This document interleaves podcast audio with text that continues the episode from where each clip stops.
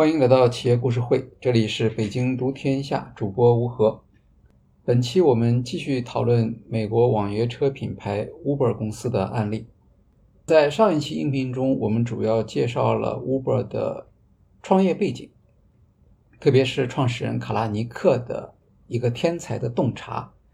因为对于像 Uber 这样的双边平台来说，它的技术壁垒并不算很高，也就是竞争对手是可以模仿的。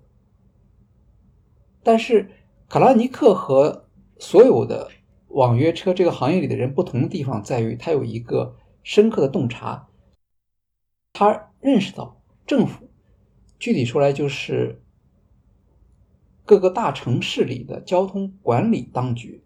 它是网约车平台实现网络效应的关键，而由于政府的性质，他们天然是反对这种网约车的新型服务的，所以在这样一个基本假定的前提下，他就设计了一套方法来规避政府对出租车行业的管制。当然，在这样做的时候，他也不是说完全是一个无法无天的人啊，他很好的利用了政府在出租车管制行业方面的一些弱点，以及消费者对于网约车的支持。所以，我们说一个伟大的企业家，他并不代表他要发明所有的技术，主要还是要看到一个产品或者一个行业，它在高速增长过程中间的一个主要的约束条件。并且创造一一些机制来突破这个约束条件，这个是卡拉尼克的贡献。那么当然后来，呃，卡拉尼克在公司管理过程中间出了一些问题，呃，导致 Uber 品牌的声誉受到很大的影响啊。他本人先是暂停执行 CEO 的职务，后来就被迫辞去了，在二零一七年的六月被迫辞去了 CEO 的职务。但是这个事情却对 Uber 造成了一个相当长的影响。Uber 后来还是上市了，它是在二零一九年上市的。那么在 Uber 上市的时候，就出现了和其他的企业 IPO 不一样的地方。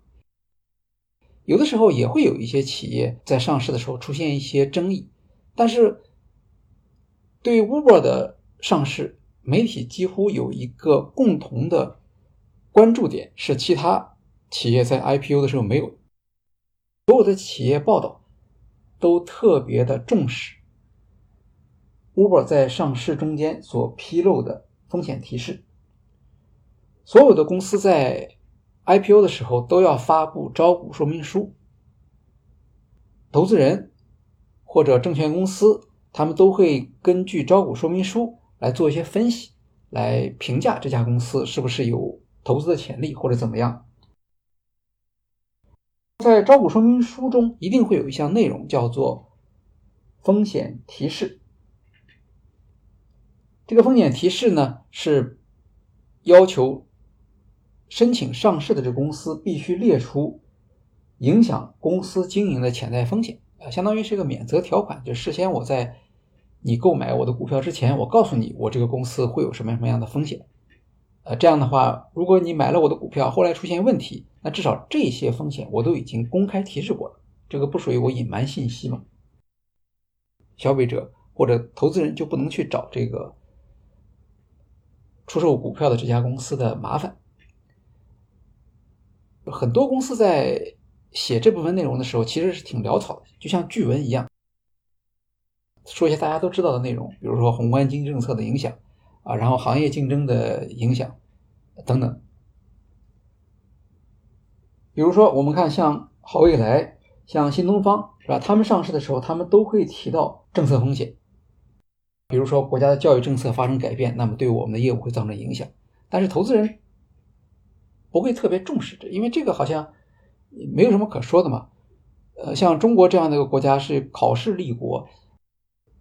好未来和新东方所提供的服务肯定是中国消费者所需要的，甚至所依赖的。所以，虽然这两家公司在他们的风险提示中讲了有可能会有这样的风险，但是投资人并没有把这部分的风险把它体现到他们的股票价格里面。呃，当然后来这些投资人是受到了损失了，那是另一回事情。所以从新东方和好未来的例子来讲，一家企业通常它在上市的时候，大家对它的风险都已经是比较了解，也就是说已经消化掉了。但是 Uber 就不一样了，Uber 到底有什么样的风险？这个媒体特别关注，所以当他招股说明书公开以后，那很多媒体都会去讲、去研究。它上市的时候的风险提示的确也列了比较多，一共列了多少呢？整整写了四十八页，就是它那个 S 一报告里面的四十八页的篇幅。当然，其实客观的说啊。这个网约车行业的风险本身就是比较多的，不是说只有 Uber 这一家，它的竞争对手 Lyft，Lyft 比它上市早，所以大家都拿出来看，说 Lyft，你看 Lyft 有多少风险提示呢？也不少，四十二页。后来上市的吸取了前面的教训，比如说滴滴，它在招股说明书里面。它的风险提示足足有六十一页，呃，为什么会有这么多的风险提示的内容需要讲？主要原因就是因为它是一个比较新的服务性的产品，政府的态度和政策又有一定的不确定性，所以他要尽量的把它列出来。有一家媒体叫 Quartz，他就列出了一些 Uber 所独有的。比如说，他企业文化很少有企业说我们的企业文化，呃，可能有点问题啊，会影响到我们的业绩。这个方面，Uber 可能确实也创造了一个记录。他没有说他的企业文化不好，他说我们以前的企业文化受到批评，可能会伤害公司的业绩。然后呢，我们在媒体的报道中间，经常是以一个负面的形象出现，那这个当然也是一个风险了。不过，在他的报告中间呢，确实也有一些网约车行业所独有的风险。比如说，Lyft 也提到了，但是他们又讲了一遍，给大家提供了一些新的东西。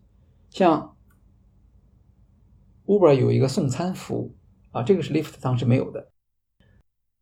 餐厅的态度对 Uber 的业务会有影响，这不是一个直觉性的东西，你你一般不会想到。说一个网约车的服务会受到餐厅的影响，但是他有送餐服务，所以他确实会影响。假如说这个餐厅他觉得这个事情很赚钱啊，我自己搞一个车队，或者我跟别的人去去怎么样去去合作，那 Uber 现有的业务当然会受影响。还有一个影响要素叫自动驾驶，这个很正常，因为它是一个双边平台，一边是司机的供给，一边是。乘客的供给，如果自动驾驶的话，那司机这一侧就要受到一个特别大的影响。他能不能有一个方法来替代它？还有一个因素也是不是那么直觉的。他说，机场是他的风险。在他上市的时候，机场的业务就是到机场去接送顾客吧，这个业务占了他的网约车的全部的订单量的百分之十五。所以他说的是很有道理。如果哪一天机场不高兴了，或者他们自己搞这个服务了，那么他也就没有。其他的还有，比如说司机是一个风险啊，司机也算是他的一个一个生产要素了。但是司机不是他的员工，这个问题一直到现在还在吵。那这部分当然是一个风险了。还有的风险是犯罪活动，这个他承认。最后是个人数据的泄露，这几项是比较大的一个行业风险。这些风险提示，它其实就给我们一个观察的角度啊，能够理解 Uber 业务的复杂性。看起来网约车好像很单纯，是吧？它只是把呃司机和乘客进行匹配。但是想不到，在它的经营过程中间，它涉及到那么多的利益主体，每一个利益主体的态度的变化，都可能对它的业务造成影响。而偏偏是 Uber 这样的一个品牌，它在公司文化和品牌声誉方面都出了问题。这些问题理论上讲，对刚才所提到的这些风险要素都是有影响的。所以可以想想，Uber 在二零一七年的时候，呃，整个 Uber 的董事会、它的高管、它的员工以及它的合作方，他们所承受的压力。当然，这不是 Uber 一家公司的事情，这也是美国社会当时的心态的反应。一方面是对这种创业文化、创业者的这种奇奇怪怪的行为和选择。硅谷所倡导的那种不顾一切的增长，这些大家都受够了。另外，整个社会对于有毒文化的容忍也大大的下降。这一年后来晚一些时候爆发了 “Me Too” 这个运动。“Me Too” 这个运动可以在一定程度上说，得到年初大家对 Uber 的这种批评所表现出的这样的一种社会态度的激励的。因为大家意识到了，我们对职场中间发生的这种呃欺凌的事件不应该再容忍，所以 Uber 在一定意义上来讲，它就变成了一个象征，所有的负面的案例的这样的一个代表。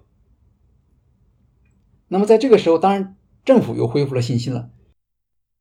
一开始他们在跟 Uber 的对抗中间，政府是处于一个比较被动的情况。那么现在。他们发现，哎，其实是可以从别的角度来管理和 Uber 的这种关系啊。一开始他们强调的是维护原有的出租车的管制政策，强调政府的权威。现在他们发现呢，民众对 Uber 的不满是因为 Uber 在它的经营过程中间犯了很多错误，比如说对安全方面的问题，Uber 没有能够给出让民众放心的解决方案。那么，当政府意识到他们可以利用这一点来对 Uber 施加压力的时候，这也是个传染性的。全世界所有的政府都意识到这一点，他们的讲话的口气也就变得更加强硬了。那站在 Uber 的投资人和董事会的立场上，呃，公司的前景其实就陷入到了一个非常大的危机之中了。当 Uber 高速增长，或者说当大大家对他的这种做法比较容忍的时候，投资人是非常乐观的，愿意满足卡拉尼克的所有要求，啊，然后也愿意继续增加资金。虽然 Uber 一直在亏损，但是现在好像看起来增长的前景就不那么明确了。呃，网约车到底能不能坚持下去？这些人就开始动摇了。然后这个时候，大家就开始想到要关注一下它的财务基础了。Uber 因为一直是采用补贴的方法来推动业务增长和竞争嘛，所以 Uber 的亏损是比较大的。二零一七年的时候，Uber 这一年的亏损达到了一个高峰，四十四点七亿美元。一家企业一年的时间就亏掉四十四亿美元，这是一个相当惊人的数字。其中光是中国市场就亏了十亿美元。呃，那个时候中国市场的负责人是王晓峰嘛？王晓峰后来去了摩拜，当他的这个 CEO。摩拜在引进王晓峰的时候，曾经有过一个说法，说你看王晓峰啊，人家是见过大钱的。所谓见过大钱，大概就是指的是一年之内可以花光十亿美元这样的选择吧。那另一方面呢，竞争对手也在利用 Uber。陷入困境的机会，扩大自己的市场份额。它的主要竞争对手就是 Lyft。Lyft，呃，这是另外一个案例，我们可以有机会再来讨论。Lyft 相对于 Uber 在公众关系上就比较柔和，它没有那么多的丑闻。然后 Uber 当时的投资人就非常着急啊，说现在看起来好像我们已经打开了一个网约车的市场，结果呢，Uber 因为丑闻的问题呢，却有可能丢失嘛？因为大家在发起这个删除 Uber 的运动以后，投资人就很焦虑。这个市场我们已经花了那么多钱，然后大家都知道了，但是 Uber 却不能够获利，或者顾客最后都跑到 Lyft 里面去了，那这个对于这些投资人来说，这是很难接受的一个现实。而且，呃，当时确实有一些市场数据反映 Uber 竞争力的下降，比如说 Lyft 的市场份额，当时说已经开始达到百分之三十这个水平了。那么再往上走，就可能进一步的缩短双方的距离，Uber 的第一位的地位就出现了，或者说破天荒的出现了危机。而且，Uber 当时在减少亏损方面也没有太多的好办法，因为减少减少亏损就是涨价嘛。可是 Lyft 也有很多的投资人支持它。如果你 Uber 涨价，Lyft 不涨价的话，那市场份额就会进一步的流向 Lyft。而如果不涨价，那么你要想保持司机的增长，你就必须忍受亏损啊，因为不补贴就无法吸收更多的司机。所以这个时候，Uber 的确是从一个呃特别高光的啊一路凯歌的这么样一个前景，突然好像舞台上的灯光全部都黑掉。投资人当然就非常生气了，卡拉尼克辞任 CEO 就变成了一个必然。卡拉尼克辞职了，那投资人的下一个任务就是要找人接替他的工作。这是六月份的时候他宣布辞职，八月份的时候董事会宣布了下一任 CEO 的人选是当时担任在线旅游公司 Expedia。他的 CEO 叫做 Dara Khosrowshahi，他来接任 Uber 的 CEO。Expedia 作为一家在线旅游服务网站，刚开始的时候，这家公司主要是做机票的，后来他也做酒店这一块听上去算是跟 Uber 比较接近。但是 Khosrowshahi 也有一个问题，就他不是一个硅谷的名人。呃，据说在任命的时候，当时大家都很吃惊，这这谁不知道啊？Dara Dara 什么？所以有的人就怀疑说，他确实是 CEO，Expedia 也是一家不错的公司，但是他没有创业背景啊。而 Uber 是一家创业使命还没有完成的这样一家企业，对吧？Uber 还没有上市嘛？那到底能不能够？这样的一个人啊，好像是一个从一个比较传统的企业里出来的，他能不能够领导像 Uber 这样一家以颠覆为使命的企业？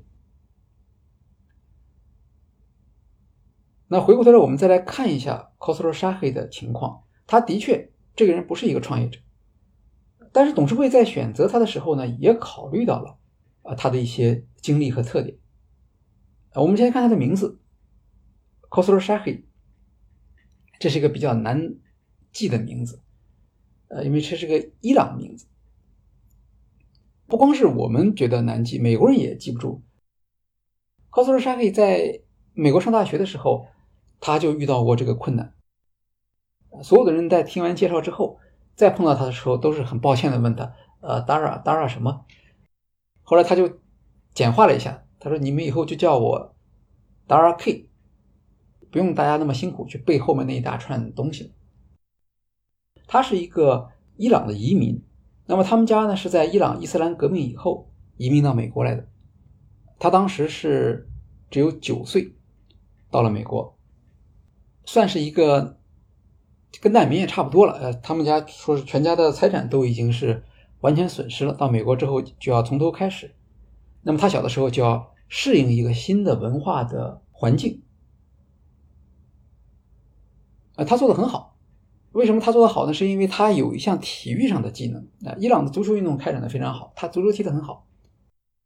在美国，你任何一项体育运动做的出色，呃，你都会成为学校里面受欢迎的人。这个对他是一个很好一个记忆。董事会大概也会觉得，首先他是一个移民，他是一个少数民族，可以代表你看我们。找来的不是一个像卡拉尼克这样的一个白人的高管，我们找的是一个少数族裔的高管，代表公司在多元化、在包容性方面的一个重要的信号。然后我们再看一下 k o s r o s h a h i 的基本经历。Brown 大学毕业，毕业之后先是在投资银行 Allen 合伙公司里面工作。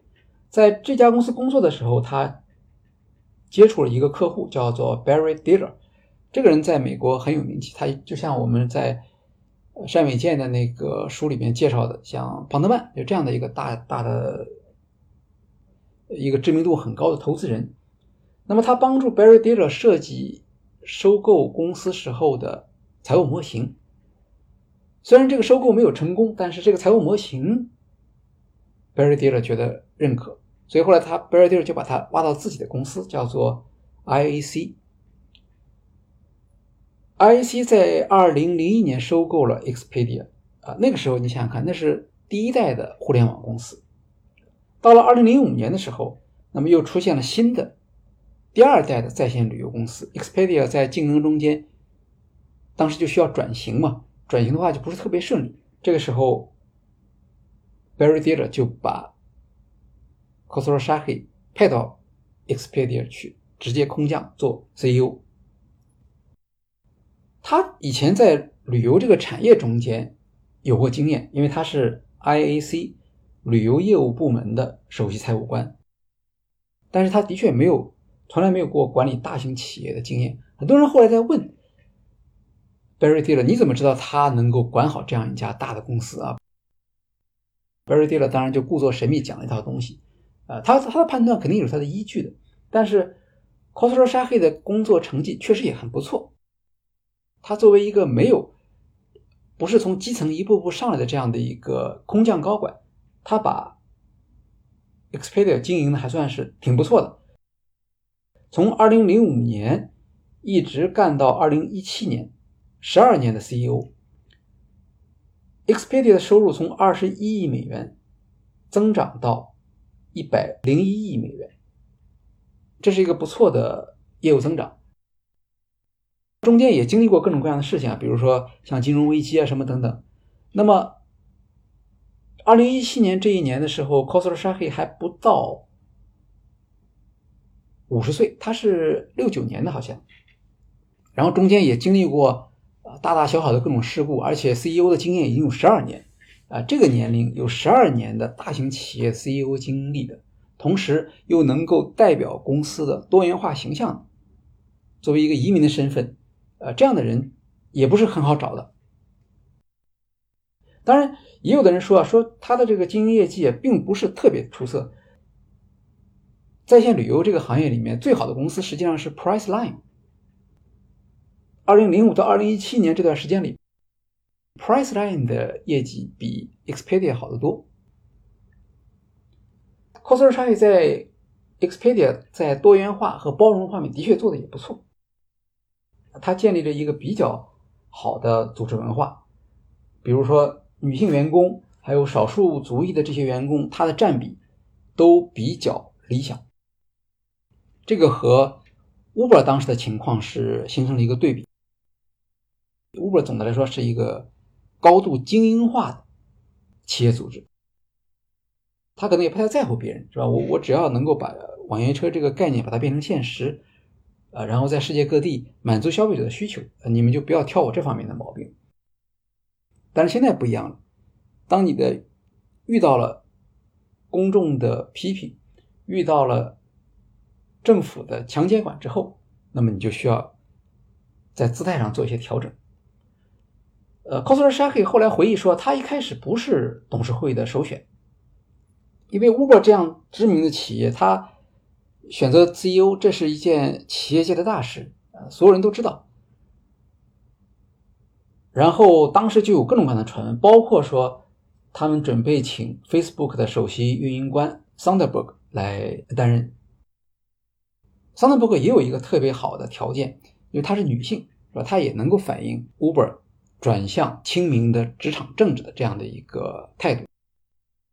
因为 Uber 的最大的一个罪恶，它就是。在职场里面不尊重女性嘛？对于性骚扰的指控没有很好的处理方法，所以选择女性 CEO 在当时也是一个很强的呼声。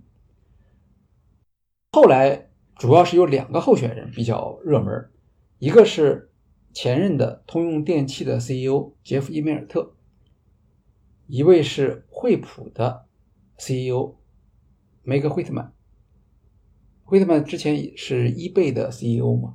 那这两个人各有优点，对吧？他们都有管理大型企业的经验，非常资深啊。他们自己的行为记录也是比较好的。对于 Uber 来说，他们肯定有能力把当时处于混乱、处于犹豫不定的员工士气低落的这样一个局面，快速的给它解决了。但是他们两个提名出现了一个问题：政治争议。因为 Uber 内部还是有一些人，就董事会里面有些人还是支持卡拉尼克的，那么有些人是反对卡拉尼克。卡拉尼克自己是倾向于伊梅尔特。呃，因为伊梅尔特代表着是传统管理上的一些有价值的地方，他和卡拉尼克这样的一个创业型的领导人结合，呃，他觉得对公司是一个好的选择。但是对于反对卡拉尼克的人来说，他们知道伊梅尔特既然是卡拉尼克挑选的，那么他们就担心伊梅尔特来了之后，呃，可能顶不住卡拉尼克的压力，或者卡拉尼克在背后仍然操纵这个企业嘛。那这样的话不等于是白费力气，所以他们坚决不同意。他们就提出应该让梅克惠特曼来当 CEO。最后当然两边都没有能够实现自己的目标，最后他们就各退一步，我们都不要了，我们再选看看第三个候选人是是谁啊？第三个候选人正好就是 c o s 沙黑。其实那个时候，因为 Uber 陷入到了经营上的混乱了，所以董事会特别着急。只要 Costco 沙黑没有什么太大的问题，他们就会一致通过，而且通过的时候立刻就宣布了，都来不及通知 Costco 沙黑本人。好，现在 Costco 沙黑来了，来了之后呢，他作为一个外人，大家又不太了解他，可是他的任务还是一样的，两个任务，第一个任务要修复公司文化中的缺陷，改变企业作为一个呃硅谷上。硅谷恶棍这么一个形象吧。第二项任务，也就是投资人所认为的更加重要的任务，是带领公司上市。这个事情本来是他们想让卡拉尼克把它完成，但是卡拉尼克现在做不到了。可是投资人的钱都陷在这个 Uber 里面，那无论如何，只有上市以后，他们才能把他们的投资增值，才能把他们的投资实现流动性。所以上市这个事情对于投资人来说是着急的不得了。我们前面提到了 c o s t o s h a h i 这个人，他在专业上的特点是什么？他首先是一个财务出身的高管。理论上讲，上市对于他来说并不是特别的了不起的事情。但是 Uber 的问题比较特殊，要想完成企业上市，你首先要修复。公司文化的缺陷啊，不然的话，证监会也不能批准，甚至都不可能去提交这种申请。可是大家都知道，和一家公司的技术、服务、定价这些经营因素相比，文化的因素是更加稳定的。你不能跟人家说：“哎，我已经把这个文化给改造好了。”这个没有人相信。那你必须要用行动来证明公司文化已经发生了。让人放心的改变，让投资人也好，政府也好，消费者也好，让他们能够放心。同时，你在这样做的时候，你还要考虑到要保持公司业务的正常秩序，这也是公司上市的条件，是吧？你你把你把这些高管都都赶走了，那你这个公司经营上就会出现问题。科斯特沙黑的工作是确实是有挑战性。那么 c o s t o 沙 a 来了之后，在跟员工交流的时候，他首先是要表一个态度，他就说：“我们公司有一个好斗的文化，这个文化对他过去的成功是起到了积极作用，但是现在我们必须做出改变，我们必须重视外部的意见，改变以往那种对抗的态度，要避免四处树敌。”所以他也很坦率的交代，就是我有两个任务，第一个任务是对内，我要建立起一个新的文化的共识，是吧？如果我们说过去的做法不对，OK，这个大家都可以承认。但是我们新的文化是什么？我们应该怎么样来理解 Uber 对于社会的贡献？应当做出什么样的承诺？我们用什么保证这种承诺能够实现？这是它内部的工作。第二个，我们还要向外部发出信号，我们。已经修复了，或者我们正在努力修复，我们有一些措施来保障，肯定可以修复。在公司内部建立共识是向外部发出信号的前提。啊，过去大家不关注你，你可能还有有一定的欺骗的、隐瞒的这样的一个条件。现在所有人都盯着你了，啊，媒体无孔不入，所有的 Uber 的员工都在媒体的监控之下。你也不知道谁会把公司内部的信息向外泄露或者公开，所以你必须要真的能够在公司文化重建上做一些工作。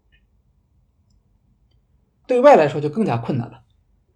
其实，二零一七年 Uber 的这些问题被揭露出来，但是市场要有一个消化的过程，所以到了二零一八年的时候，媒体的报道就非常多了，而且每个报道几乎都是指责 Uber 的啊，或者说你看 Uber 的。内部的这样的一个企业文化，所以导致它外部的这样的一个不负责任的行为，所以这个修复的工作当时看起来是呃非常难的，就它跟公关就没有什么关系了，它不是个公关的问题了。科索罗沙克是从一个非常低的一个一个原点来重建公司的，那么他提出的口号就是说，从二零一八年，呃，我们的公司的首要任务是安全。这个呢，就是网约车当时的一个重要的弱点，也是政府批评网约车的一个主要的攻击点。这个我们很熟悉，对吧？国内我们看到滴滴，它在遇到批评的时候，大家最多批评它的就是安全。那么，怎么样来提高这个这个安全？既包括乘客的安全，也包括司机的安全。但是这两边的重点是不一样。对于 Uber 来说，当时最重要的是，他通过补贴吸引了大量的司机，而他要增长呢，他也需要司机的供给。可是这个时候就出现了一个问题，就是司机的审核怎么样能够把好这个关？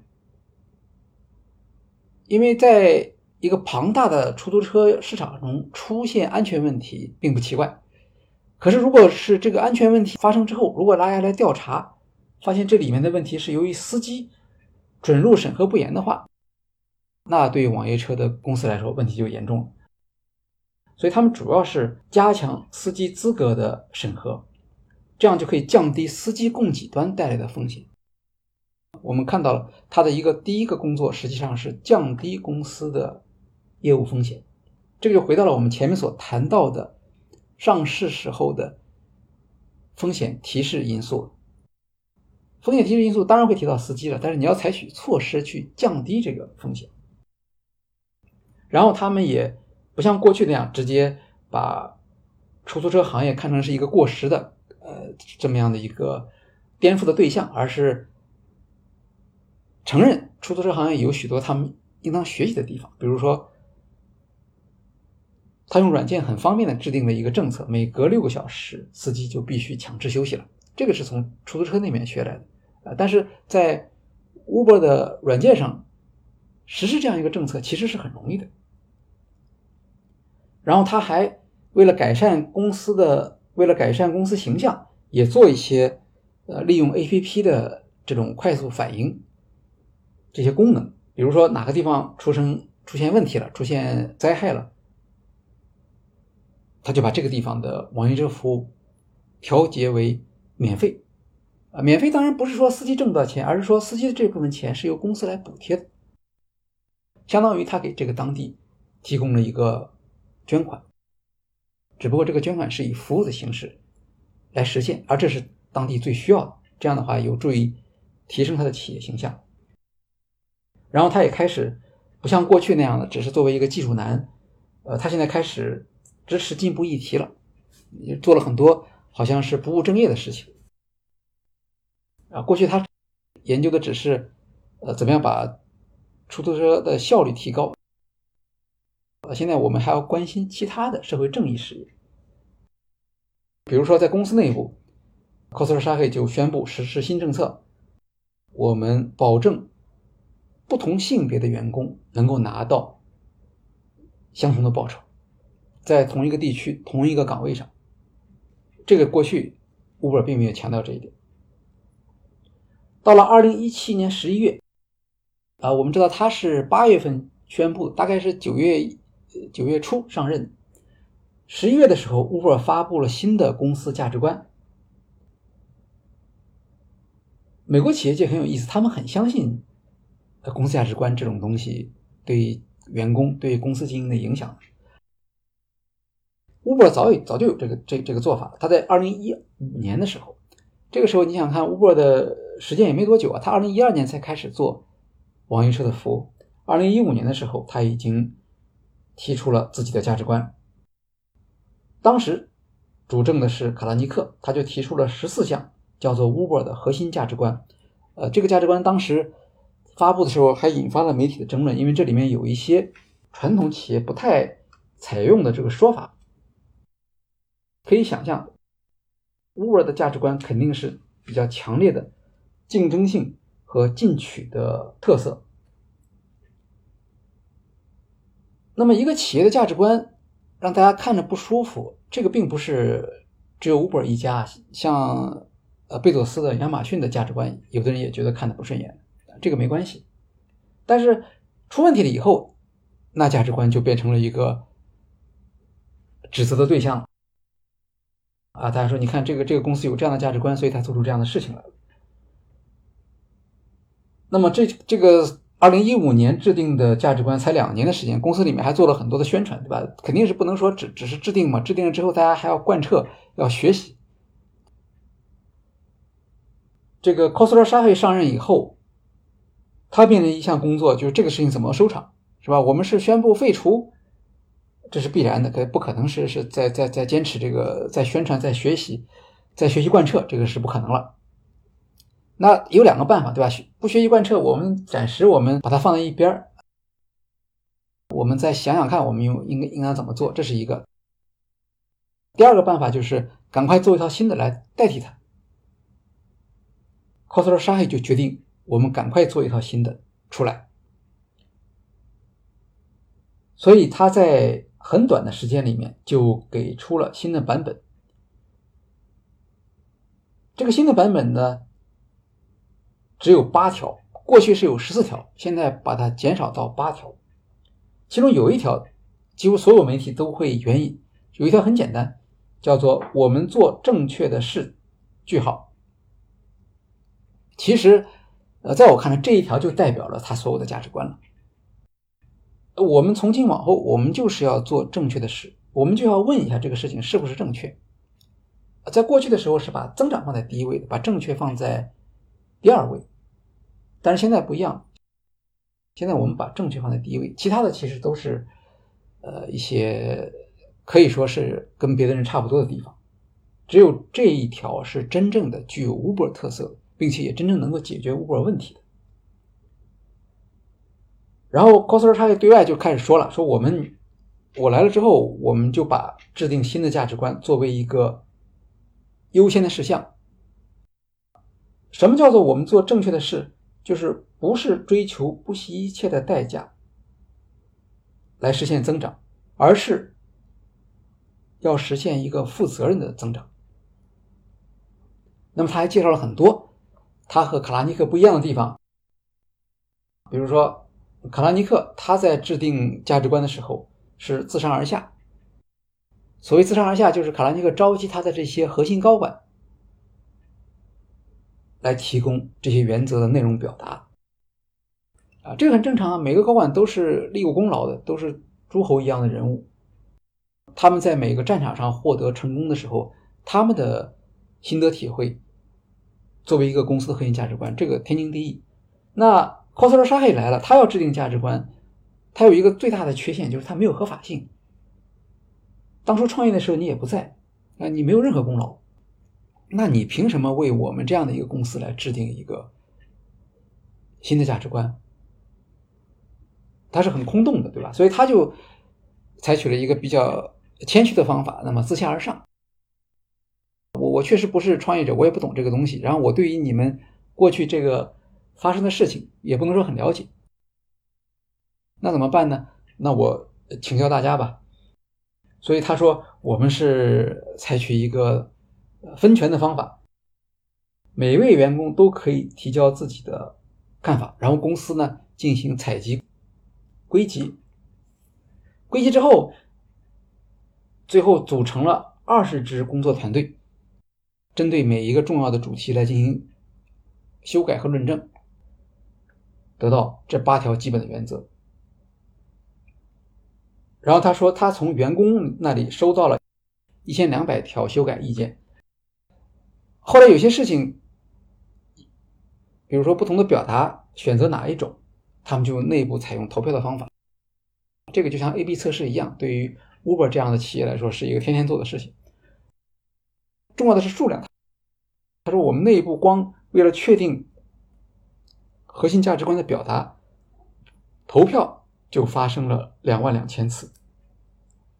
另外，他说呢，我们的新的价值观和过去的价值观是有延续的。有一条叫做“敢于尝试”啊，这个就是过去的价值观。主人翁的心态，这也是过去的价值观。在他做了这样一个解释之后，很有意思。一般说来，这样的短的时间内，你把公司的价值观做了修改，而且作为一个外人来主导这个事情的话，恐怕很多人会提出疑问：你是不是有这样的一个合法性，或者你这样做，呃，是不是一个合适的时机？但是对于 Khosrow Shahi 来说，我们站在他的立场上来想，呃，他这样做是。非做不可的，因为他承受了对内和对外的两个压力，对吧？对内，他跟员工说了，过去的做法不能实施了，不能继续这样做了。那么我们怎么办呢？是吧？他必须得给员工一个信号，然后过去的事情到此为止了，我们现在可以往前走了。那那我们尽量把这个放在身后，我们把眼前的事情做好。所以在这个问题上，他要快速的提出一个方案。而且在快速提出方案同时，他也要考虑到跟公司的历史的一个衔接，所以他没有完全的推翻之前的价值观，他保留了一部分。对于外界，他需要证明我们认真的看待这个事情了，我们在花很大的精力啊，我作为 CEO 也投入了大量的时间去推动这个公司文化的变化。所以我觉得他这个三个月推出。新的公司价值观的做法是非常精明的一种考虑。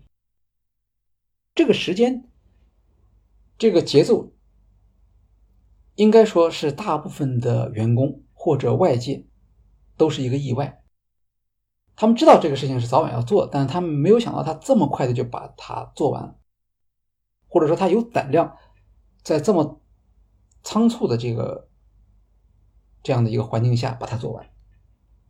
但是他很聪明的在于，当他把这个价值观抛出去的时候啊，你会发现大家没没有多少人去批评他，因为他说了这个价值观不是我自己制定的，这个价值观是来自于员工的，我们有这么多的流程来保证基层员工的想法能够体现在这个价值观里头，所以大家的兴趣都跑到了这个价值观和过去有什么不同，数量的多少，哪一条最能代表他的新的价值观？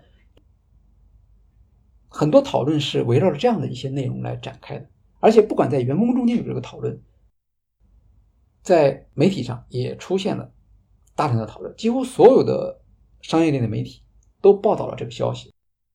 那报道的时候，大家都要做一些分析嘛，啊，一方面会提提过去，呃，他发生的这个问题，把他的伤疤又揭一遍，啊，另一方面又提一下这个新的价值观和旧价值观的不同的地方。总的说起来，他给大家提供了一个讨论的机会，而且这个讨论呢，总体来说是正面，因为在这在这个期间，呃，Uber 并没有继续的出现过去的那些恶劣的行为，也就是说，暴露的工作基本上已经做完了啊，因为前面已经有美国前任总检察长亲自带领的队伍做的内部调查，所以是比较彻底的。我们看 c o s r o s h a k i 他是一个。非常精明的高管呢，公司内部没有太多丑闻可以报告了。对于股票投资的有经验的投资人来说，这个就是什么？叫利空出尽，他就可以利用这个条件。大家在这段时间里就消停了，消停了之后，那么我们来看看新的价值观是不是能够接受。其实也没什么好接受的，大家也不懂这个新的价值观是什么意思，只能就文字上做一些讨论。可是他给人的感觉是，哎，我们 Uber 进入到了一个新的阶段了。究竟有没有进入到新的阶段呢？大家还是不知道。但是他制造了这样的一个印象。OK，我们现在可以开始往前走了。这是他在担任 CEO 三个月的时间里，我觉得他就做到了。这个确实很不错的。啊，我们都学过一个概念，就叫上任九十天嘛。哈佛商学院的教授啊，林德·黑尔，他在。哈佛商业评论的一篇论文中间提出的一个观点，对吧？现在所有的呃畅销书作者他们都会说啊，上任九十天特别重要。那我们就可以看到，这位 k o s r o s h a h i Uber 的 CEO，在接任这样一家丑闻缠身的企业之后，他在上任九十天之后做了些什么事情？第一件事情是企业价值观的修订。那除了这个之外，他也依靠他的其他的资源，也就是不能光靠他自己啊。那么他重要的一个资源来自于当时 Uber 聘请的一个外部的顾问，哈佛商学院的教授叫 Francis Fry。Fry 教授的他的研究专长就是多元化和包容，所以当时 Uber 出事的时候，要下决心来文化变革了。那个时候 c o s t r 还没有来，呃，但是。董事会就已经开始行动了，他们就把他请过来，作为顾问来指导 Uber 来做一些做一番变革的工作。那么后来呢，他就接受了邀请，临时担任高管。他跟哈佛商学院请假，请了一年的假。Uber 给他的头衔是什么呢？叫做领导力与战略高级副总裁。实际上。在公司内部给他的外号叫“总打气师”。公司的士气在当时是遇到了一个很大的问题，这个方面大家需要他来做具体的工作，因为很文化上的很多事情是看不出来的，但是有一些现象是很明显的。比如说，你看他到了 Uber 以后，他有一个特别的符号化的一个动作。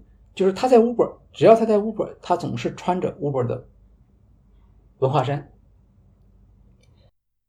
在硅谷的创业企业里面，穿文化衫也好，穿 T 恤衫这种这种衣服上班是常见现象。而在过去，据说是任何时候你到 Uber 的办公室去看，应该差不多都有一半的员工穿的就是 Uber 的 T 恤衫。但是二零一七年。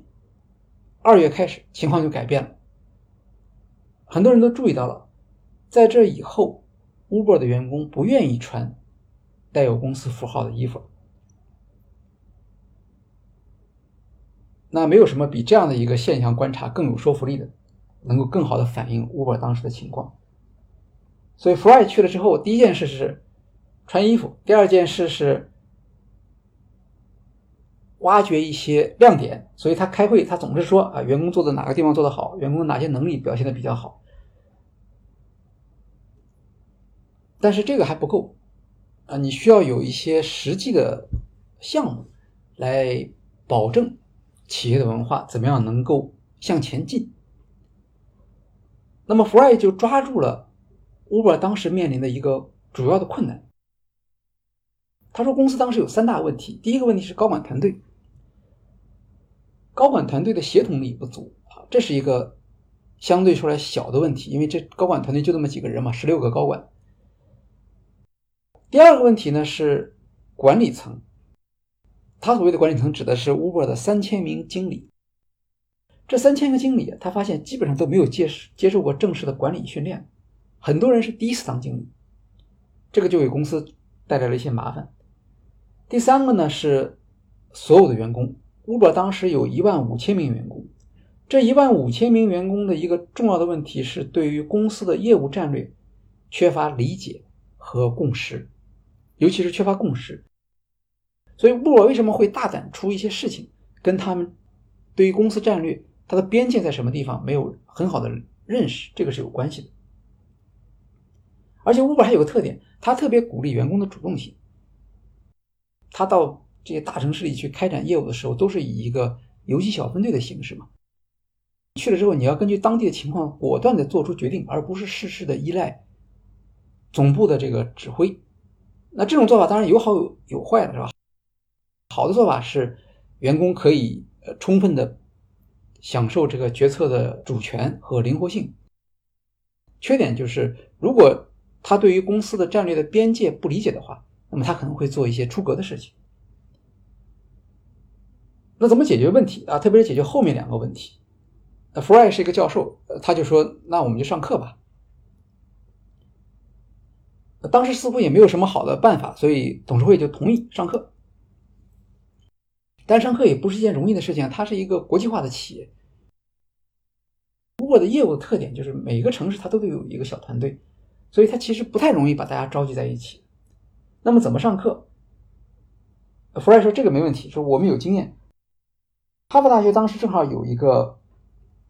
呃，在哈佛商学院正好有一个新的一个授课的方式，虚拟授课，这个叫做 HBX Live，啊，它是一种直播式的授课。那么它和一般的，呃，我们说的那种慕课平台还不太一样。慕课平台的话，还是基本上是传统课程嘛，呃，老师在教室里面或者在一个屏幕前。讲学生在外面听，在屏外面听。呃，哈佛商学院不同，哈佛商学院的思路呢，跟它的原有的授课方式是有关系的。他会挖一个马蹄形的教室，啊，教室中心是在下方，教授在那个地方，然后学生越坐越高。这个好处就是教师和学生之间的沟通，以及学生和学生之间的沟通比较容易掌握。他们在做。虚拟课程的时候，他们也采用这样一个方法。老师站在一个空间里面，那他面前呢是一个环形的一个巨大的屏幕。这个屏幕可以容纳六十个学生，每个学生在这个屏幕上的头像都跟真人一样大，而且学生相互之间是可以互动的，老师也可以随时组织学生之间的这种讨论。这方面呢，Uber 有它的条件，因为 Uber 有比较强的技术团队嘛，他们就把。我们刚才说的这个 HBX Live 这样的一种方式，把它做了一个改进，可以容纳更多的人了。本来这个案例讨论是六十个人，太多的话就没有办法很好的让每个人都参与了。那么在 Uber 里头的时候，他除了这六十个人现场参与之外，他们还设置了一些沉默的参与者，就这些人其实相当于来听我，他们就是跟慕课是一样的。所以一节课可以有一千五百人来听课。那么这个课每次课程案例讨论是四个小时，也是用了哈佛商学院自己的案例。比如说以前曾经有航空公司也爆发过丑闻，那么他们是怎么样重建顾客信任的？从当年的十月开始到十二月，公司一万五千名员工里面有六千人注册听课。有三分之一的参与者提供了课程的反馈，在这样的一个非常紧张的企业环境下开展的课程来说，这就算是很不错了。每一节课他都会重复三次，而且为了考虑到其他时区的员工的参与，他有一次课是在半夜两点钟上。开始的时候，大家在讨论这个课要不要所有人都必须上，Fry 就坚决反对。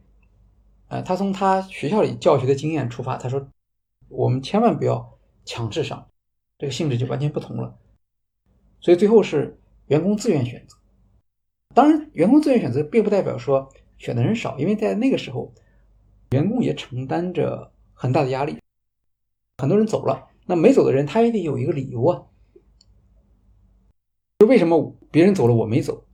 啊，所以他们对于上课是有他的呃积极性的。而且在 Uber 上课这种学习的方式，应该说有它更多的一些的适应性，不是所有的企业都适用于上课这种方式的。因为 Uber 的经理层前面已经提到了，他们都是匆匆忙忙提拔起来的，业务增长太快了。呃，第一次提拔可能还可以，第二次提拔的时候，他其实已经远远的超越了他的管理的知识和管理的技能。这个情况当然不是 Uber 一家企业里出现，别的公司，比如我们之前曾经介绍过一本书，叫《首席运营官工作手册》，它是呃那家支付公司 Stripe，它的首席运营官叫 Claire Johnson。那么他在这个书里面当时就说，他说硅谷的创业企业，他们其实需要的是一些基础的管理训练，可是呢。恰恰是这些创业者，他们特别喜欢推翻传统的管理方法，发明一些新的管理工具。但是他们往往忘记了这个企业的基本的管理职能。所以他这本书出来的时候，在硅谷就非常受欢迎，出现了一个一个共识，就是我们还是要回到管理的基本职能。对于 Uber 的管理者来说，他们基本上就没有。在管理职能方面接受过培训，也没有时间让他们自己去领悟嘛。对于这样的员工、这样的经理层，我们可以想象，管理培训他的边际收益当然就会比较高一些。另一方面，这些经理层都很年轻啊，是吧？他们的教育背景很强，他们都还保留着学校的这些习惯，所以上课的话，其实是一个不错的选择。这是 Fry 为 Uber 的管理层、为 Uber 的员工设计的课程。他认为这种课程化的学习，对于 Uber 这样的一个年轻的公司，效果就会比较好。相反，如果你是一家由中年经理构成的管理层，那这套方法恐怕就不太管用了。好，即使是 Fry 这样的一个教授出身的人，他也知道，光是靠讲课是没有用的。我们必须在宣讲的同时，我们必须还要有实际的措施来支持经理们知道行为的边界在哪里，所以就需要有监督措施，特别是监督这三千名经理。监督措施说起来是。大家都同意，可是怎么做并不是一件容易的事情，对吧？你你希望的是企业还是高速增长嘛？你你不希望去限制或者是压制这些经理的创造性或者他们的主动性，处理不好的话，对士气也有影响。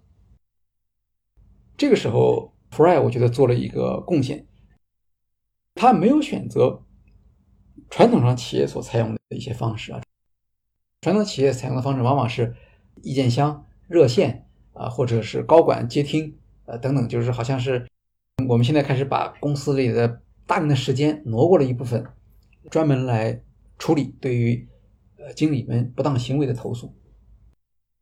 他做了另外一个选择，他选择了一家叫做事件报告和调查技术平台。这家平台的名字叫做 Fault Platform，二零一八年才成立。它的产品。就是用来让员工可以使用它来报告工作场所的不当行为，而后台呢，它又可以对这些不当行为呢进行接收之后，快速的进行分析和处理。工作场所不道德行为的最大的困难是取证，这也是很多的肆意妄为的一个底气，你很难给他。把这个证据落实下来。这个 Fault Platform 主要就是做行为报告，它会提供一些比较方便的、即时的取证工具，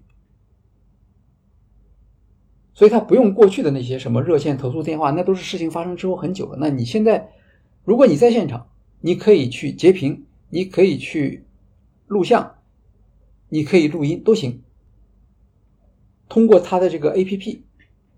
就可以上传到一个保险箱。这个保险箱呢是设在 Force Platform 这里，而不是设在公司里面。只有在 Force Platform 它确认了这个事情之后，它才会把这个信息传递给公司。那么它有一项特别受欢迎的产品，叫做一起举报啊，英文叫做 Go Together。这里面它很好的把员工的心理结合到产品的设计里面去了。呃，大家知道，我们一个人要去对抗一个邪恶势力的时候，往往是很困难的，会采取息事宁人的方法。一个员工，比如说他受到上司的欺负的时候，或者受到其他同事的霸凌的时候，第一选择他肯定是回避，通常是几次以后才不得不做出反应，然后还做出的反应还是不是那么及时的。但他有这样一个选项，就是我们一起来举报。你不要觉得你受到的这个不公平的对待，或者你受到的欺负是只针对你的，可能别的人也遇到过这种事情。那么，如果说在平台上可以找到其他相似的举报的时候，那员工就会减少犹豫。同样，一旦某位员工出现多次被举报的记录，平台就会自动把这个信息转交给公司来处理。那这个平台它本身它不是用人工的方法来做，它是用机器学习的方法。因为提交的证据是各种各样的，你可以提交一个社交媒体的截屏，提交一个短信的截屏。如果你能够有音频和视频，也可以。这些工作它都不是靠人工来去做判断。它是用一个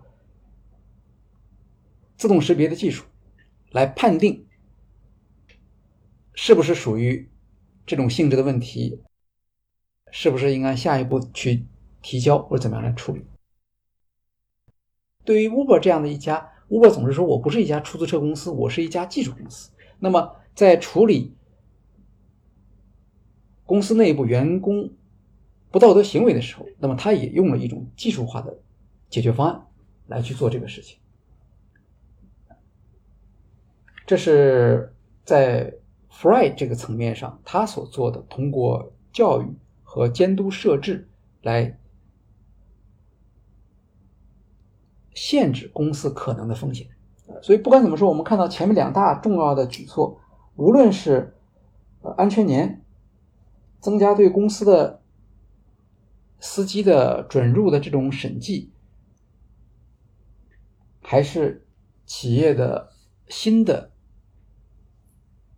价值观的准则，以及对于员工的培训和监督，其实都是指向一条，就是为了减少企业未来的风险。那当然，他自己他也要也要除了这个去制定这种价值观之外，他还要有一些具体的引导性的工作，比如说。他需要改变高管和利益相关人沟通时候的姿态，所以他到了之后，第一件事情就是跟员工来谈话。下一个呢，就安排圆桌会议和网约车司机对话，是吧？争取来缓和矛盾。和网约车司机对话之后，下一个对话对象是谁呢？是去体验接线员的角色，听取顾客投诉。啊，这不就是把另一个利益相关人拉进来了吗？在公司内部呢，他也很重视多元化和包容这个主题的形象展示，因为在像这样一个大企业内部，员工往往会自动的发起一些项目，其中有一些项目是比如支持呃性少数群体的，有一些项目是支持啊黑人员工或者是拉丁裔员工的，所有的这些群体，他们其实并不是组织里的正式的一个结构。呃，但是作为 CEO，他还需要跟他们来进行对话。他还第一次在 Uber 的历史上啊，可能在很多公司里也没有这样一个职位，他设置了一个新的职位，叫做首席多元化和包容事务官。这也是一个非常有姿态性的动作。这个职位不见得有有很强大的这个资源支持，但是对内对外都是一个很好的交代啊！你看，我们我们 Uber 这改变了我们的企业文化，其中。我们设置了这么这么高级的一个职位，对外的形象方面，他也做一些修正。呃，如果我们现在来看视频里面 coser 沙黑的形象的话，呃，他平时他是喜欢穿休闲的服装的，他本身是一个运动员出身嘛。但是在加入 Uber 之后，他经常穿正装。为什么他经常穿正装呢？因为他是在法务顾问的陪同下，到各个市场上去。所谓各个市场，就是各个城市去为 Uber 的不适当的行为去道歉。啊，比如说当时伦敦说他发给 Uber 的出租车执照到期了，那么他们就不再继续了。不再继续的话，这这就麻烦了。那伦敦市场还能不能做？那 CEO 就得出面，法务部门、公关的部门都都跟着他去去伦敦拜访这些人去做工作。啊，这个时候他就要穿正装了。当然，另一方面他也毫不手软，他动员这个公众的力量去向伦敦市政府施加压力，要求。但是不管怎么说，在前台他是身段就比较柔软了。然后他又到处跟媒体说：“你看我为什么要穿正装？我不喜欢穿正装啊，这是因为我要表示对于这些城市的管理者的尊重。”不光是到这个欧洲去，他到南美去，还很多城市里面去。因为 Uber 的 CEO 他是一个全球性的企业的领导人，他到一些地方性的城市里面去跟。市政府的官员打交道，他其实心理上是一种优势。也就是说，他只要把身段放低的话，那别人肯定会会给他一个相对友好或者赞扬的这样的一个反馈。一家那么大的企业是吧？他为了一个解决一个城市里面的网约车的问题，来拜访这些市政的人员来做道歉。通常来说，大家会给他一个好的评价。这个呢，在卡拉尼克年代是没有的，卡拉尼克是不相信这些东西的。卡拉尼克相信的是什么？相信的是理性，相信的是他的法律顾问给他设计的这些做法。这可能也没什么错，呃，但是 c o s t e r 商业来了之后就要做变化，呃，所以他就用低姿态，把这个凡是去访问市场的时候，呃，他都把它变成一个道歉之旅。过去大家可能会觉得道歉之旅会对 Uber 有损害，但是其实只要有足够的法律部门的支持和公关上的设计，呃，其实这个这个姿态对 Uber 反而是有利，因为消费者现在已经接受网约车了，这是卡拉尼克做的一个重大贡献。大家知道有网约车这样一个服务，并且也从内心中也觉得需要有网约车来平衡出租车市场的这样的一个原有的服务。各个城市的市政人员，他们也在一个平衡取舍的这样的一个心态。当 Uber 采取一个低姿态的时候，他们也愿意跟 Uber 来进行积极性的或者有建设性的这样的一个交流。毕竟他也的也都是市民选举出来的官员嘛，他们需要对市民负责，同时他们也希望 Uber 能够尽可能的尊重他们的。执法权按照他们的要求来做这些事情，也可以减少他们的成本。不然的话，你花了很多精力，天天去抓 Uber 的这些司机，或者去搜寻 Uber 的违法的呃证据，这个事情也是需要资源。市政府如果能够看到 Uber 变成一个好孩子，或者只要比以前不像以前那么样的去闯祸，啊，对市政府来说也未必就不是一种解脱。这些都是。科斯罗沙黑到任之后做的一个重大的转变，所以我们看他来了之后，首要的工作是什么？控制损害，不要让这个事情出现更多。那么在之前，董事会其实已经替他做了一份工作啊，就是把这个盖子揭开啊，所有的这个黑幕尽量让大家都知道。到他之后，他就把这个进一步的损害的这个可能性把它减少，通过。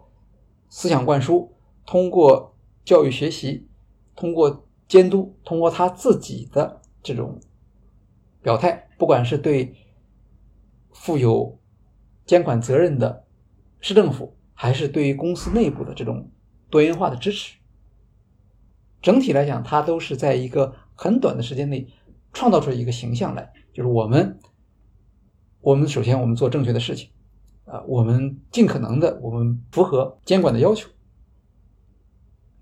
同时，我们做所有我们觉得大家觉得我们以前做的不好的地方啊，我们都做改进，并且把这种信息尽快的传递到整个市场里面去。这个是他所做的。到任九十天，我觉得他做的一些比较重要的工作，呃，这是其中的一部分。接下来呢，我们还会继续来谈。今天我们所介绍的工作有个特点，它像是一个工作手册。也许我们不是 cosler Shahi，，但是我们知道了这个之后呢，好像我们也知道怎么做。我们可以给 Uber 开一个药方啊，你应该这样做，这样做。但是还有很多事情是我们作为旁观者，我们想象不到的，或者我们做不到的。而 Dara cosler 沙黑，他作为 Uber 的空降的 CEO，他必须要做的，其中有一些是不那么让人愉快的，甚至是。让人感到非常不愉快的事情，这些都是 CEO 需要做的。今天我们所看到的是一些相对和缓的、侵害性不那么强的行动和选择。我们希望在下期音频中间给大家再补充一些他所做的一些比较能够反映 CEO 工作中间非人情化的那一部分的决策。欢迎大家下次收听。好，今天的企业故事会就介绍到这里，谢谢大家。